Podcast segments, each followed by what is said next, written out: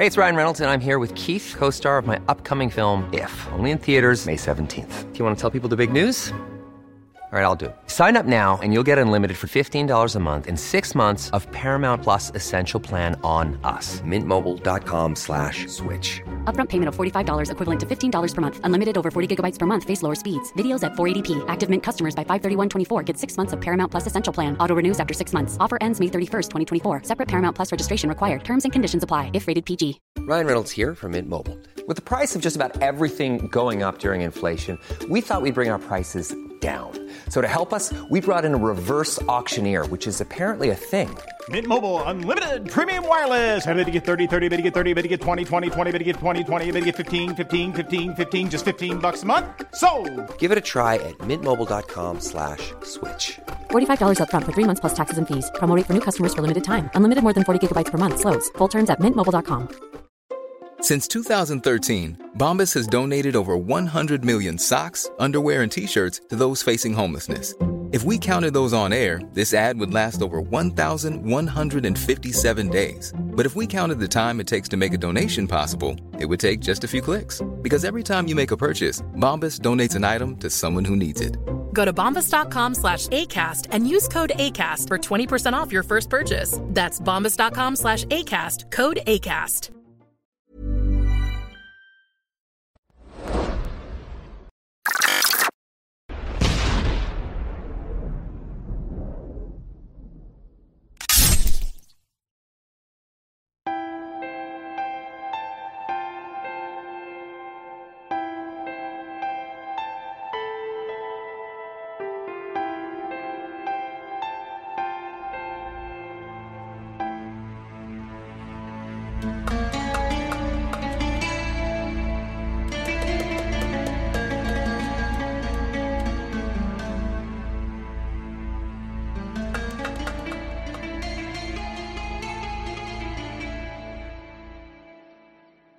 Le problème, c'est que les musulmans progressistes sont quasiment inaudibles et que les seuls interlocuteurs qui sont là, qui sont organisés administrativement, euh, sont les frères musulmans.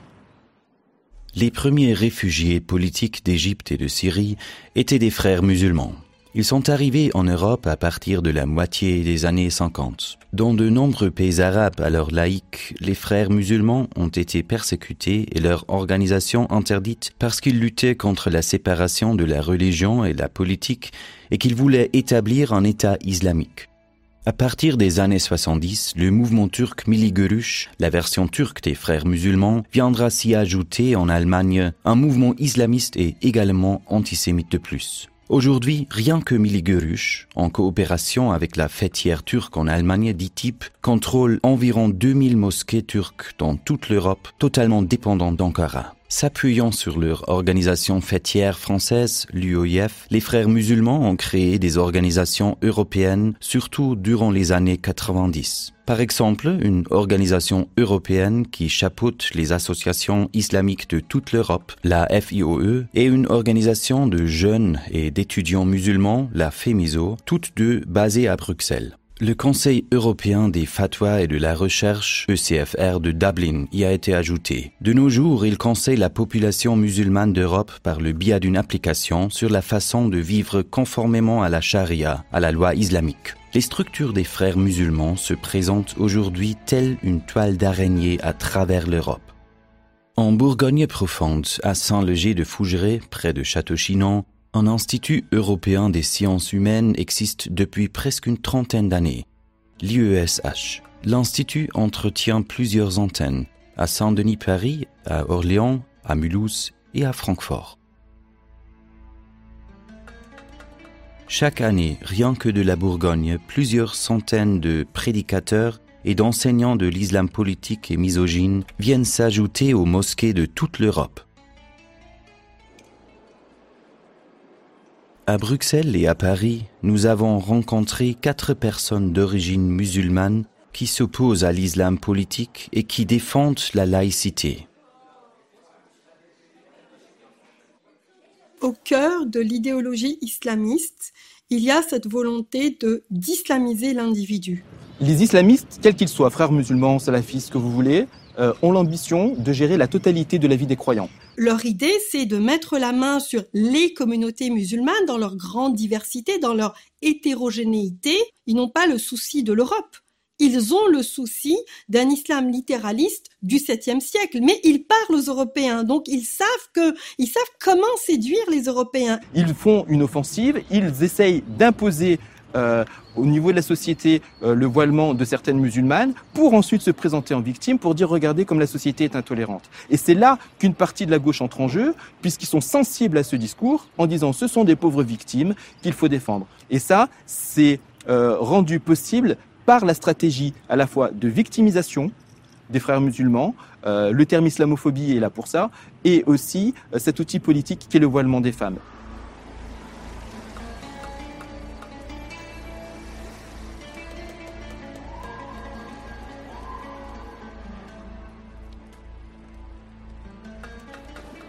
La confrérie a réussi à, imposer l'islam politique partout, dans les cafés, dans les mosquées, dans les foyers, lors des mariages, lors des circoncisions, lors de simples rencontres. Ils ont une manne financière absolument euh, extraordinaire grâce évidemment aux pétromonarchies du Golfe. La Turquie aussi euh, est un pays qui est extrêmement important euh, dans la façon de, nourrir, dans la façon de, financer, dans la façon d'instrumentaliser les diasporas.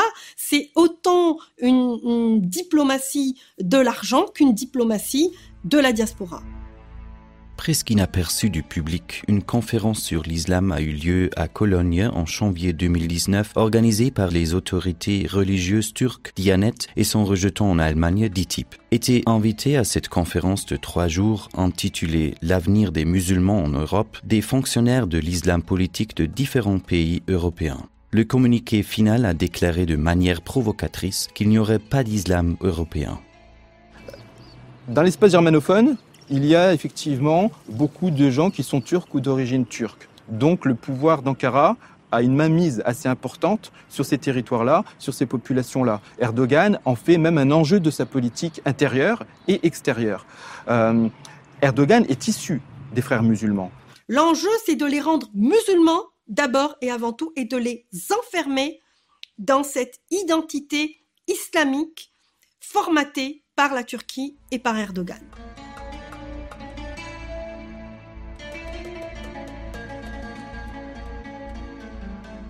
Je pense que euh, Erdogan, quand il dit il n'y aura pas d'islam européen, c'est qu'il pense que l'islam va, venir de lui. C'est-à-dire que c'est sa manière de concevoir l'islam. C'est-à-dire à partir de la Turquie. Il y a une manière euh, d'imposer, si vous voulez, une théocratie et de remplacer la laïcité par la théocratie. Donc pour lui, c'est d'imposer sa vision des choses à travers l'Europe. En novembre 2019, une nouvelle institution européenne des frères musulmans a vu le jour à Paris le Conseil européen des imams. 50 prédicateurs et activistes et frères musulmans de toute l'Europe y ont participé. Planning for your next trip? Elevate your travel style with Quince. Quince has all the jet-setting essentials you'll want for your next getaway, like European linen, premium luggage options, buttery soft Italian leather bags, and so much more. And it's all priced at 50 to 80% less than similar brands. Plus, Quince only works with factories that use safe and ethical manufacturing practices. Pack your bags with high-quality essentials you'll be wearing for vacations to come with Quince. Go to quince.com slash trip for free shipping and 365-day returns. I'm Sandra, and I'm just the professional your small business was looking for. But you didn't hire me because you didn't use LinkedIn Jobs. LinkedIn has professionals you can't find anywhere else, including those who aren't actively looking for a new job, but might be open to the perfect role, like me. In a given month, over 70% of LinkedIn users don't visit other leading job sites. So if you're not looking on LinkedIn, you'll miss out on great candidates like Sandra. Start hiring professionals like a professional. Post your free job on linkedin.com/people today. Le Conseil européen des imams en fait ne représente réellement pas la population musulmane euh, d'Europe qui est diverse. Diverses pourquoi? Parce que d'abord, on a des personnes de différentes origines, euh, donc avec, euh, un islam qui est pluriel. Et donc finalement, ce, conseil serait surtout un, lieu stratégique des frères musulmans pour pouvoir avoir un impact au niveau politique et influencer la population musulmane. Les frères musulmans veulent avoir une mamie sur l'Europe entière, sur les musulmans de toute l'Europe. Euh, pour cela, il faut des structures européennes. Euh, il y a de plus en plus ces demandes fortes des États. Donc là, il fallait, pour eux en tout cas, une structure qui soit européenne pour présenter, voilà, nous, on va, euh, comment dire, on va vous présenter, vous proposer des imams issus de l'Europe que nous allons former pour vous. Alors, oui, en fait, le problème avec, ces institutions, en fait, c'est que les frères musulmans essayent euh, d'obtenir des, lieux stratégiques pour pouvoir influencer euh, au niveau politique. Et donc, euh, créer ce type d'institution, en fait, pour eux, c'est être les interlocuteurs et les référents pour les musulmans d'Europe. L'État en France n'a pas le droit et ne veut pas le faire. C'est toute la problématique. Et c'est aussi une des raisons pour lesquelles les frères musulmans courent dans cette faille euh, pour euh, proposer leur propre formation et pour ensuite proposer à l'État français et à d'autres États des imams clés en main. Pourquoi pas l'universitaire?